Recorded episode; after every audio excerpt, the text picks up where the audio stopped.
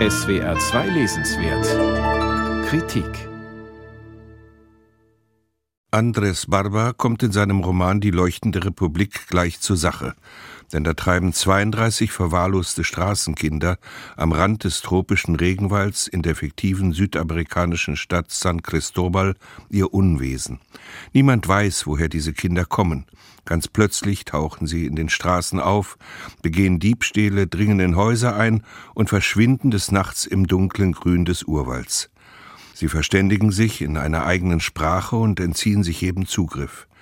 Ihr über kindliche Tollerei und Schabernack weit hinausgehendes Verhalten verunsichert die Bürger und gibt der Sozialbehörde Rätsel auf. Bis es zu einem Vorfall kommt, der alle bisherigen Taten der 32 in den Schatten stellt. Eines Tages plündern die Kinder die Regale eines Supermarkts und verhalten sich wie Vandalen. Einige stechen plötzlich mit Messern wahllos auf Kunden ein. Es gibt zwei Tote und mehrere Verletzte. Noch bevor jemand einschreiten kann, sind die Kinder wieder spurlos verschwunden. Von da an beginnt eine fieberhafte Suche nach den Flüchtigen. So zusammengefasst wäre Andres Barbas Buch Die leuchtende Republik eine spannende Erzählung.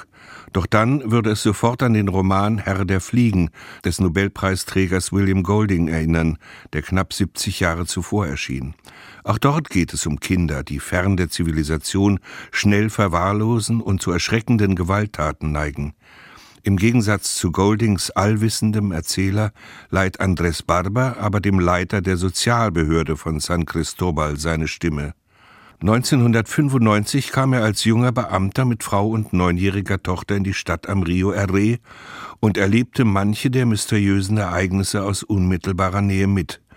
Doch erst 20 Jahre später versucht der Erzähler zu dem damaligen Geschehen einen neuen empathischen Zugang zu finden. Dabei greift er nicht nur auf seine Erinnerung zurück, sondern auch auf eine Vielzahl von Zeitungsartikeln, Aufnahmen von Überwachungskameras und Berichten von Zeugen. In einer Art Spurensuche entstehen so eindringliche Bilder von den damaligen Ereignissen und den darauf meist hilflos reagierenden Medien und Behörden. Diese Rekonstruktion wird umspielt von den Gedanken des Autors, die er sich etwa über die Kindheit macht.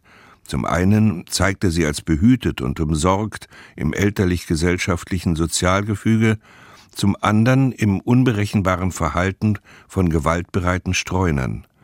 Barbers Reflexionen, die er seinem Erzähler in den Mund legt, zeugen von seiner Vorliebe für Philosophisches, stören aber oft den Erzählfluss. Die Kindheit ist mächtiger als die Fiktion, ist eines seiner Statements, oder Liebe und Angst haben etwas gemein. Solche Reflexionsansätze passen zwar atmosphärisch zum Thema des Romans, sie überlagern aber zugleich die geschilderte Realität. Andres Barba, 1975 in Madrid geboren, lebt seit Jahren in Südamerika und kennt die bedrückende Szene der Straßenkinder, etwa in Buenos Aires oder Mexico City. Besonders beeindruckt hat ihn allerdings der polnische Dokumentarfilm The Lost Children of Leningradsky über russische Kinder in Moskauer U-Bahn-Stationen. Deren prekäre Lebenssituation hat nichts von einer leuchtenden Republik. Der etwas irreführende Titel des Romans bezieht sich auf den Rückzugsort der Straßenkinder von San Cristobal, einem kuppelartigen Gewölbe in der städtischen Kanalisation.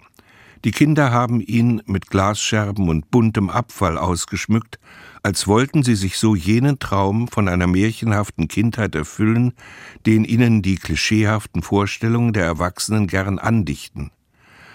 Erst hier gewinnt Barbers Darstellung jenseits aller Lebensphilosophie und dokumentarischer Beweisführung die Qualität eines parabelhaften Romans, den man dem ganzen Buch gerne von Beginn an gewünscht hätte. Andres Barber, Die leuchtende Republik aus dem Spanischen von Susanne Lange, Luchterhand Verlag 219 Seiten, 22 Euro.